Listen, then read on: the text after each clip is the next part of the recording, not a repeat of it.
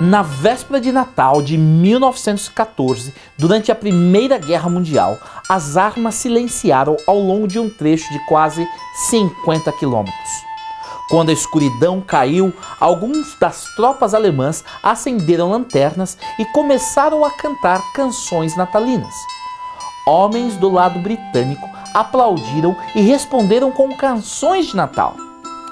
No dia seguinte, tropas alemãs, francesas e britânicas se reuniram na terra de ninguém para apertar as mãos, compartilhar comida e trocar presentes.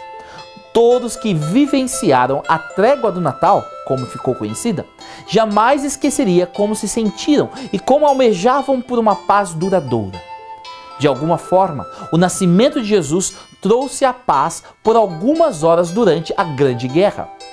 Essa paz ecoa a mensagem dos anjos de repente, juntou-se ao anjo uma grande multidão do exército celestial, louvando a Deus e dizendo: Glória a Deus nos mais altos céus e paz na terra àqueles de que Deus se agrada. Cristo deseja trazer paz à sua vida. Permita que Ele seja sua paz.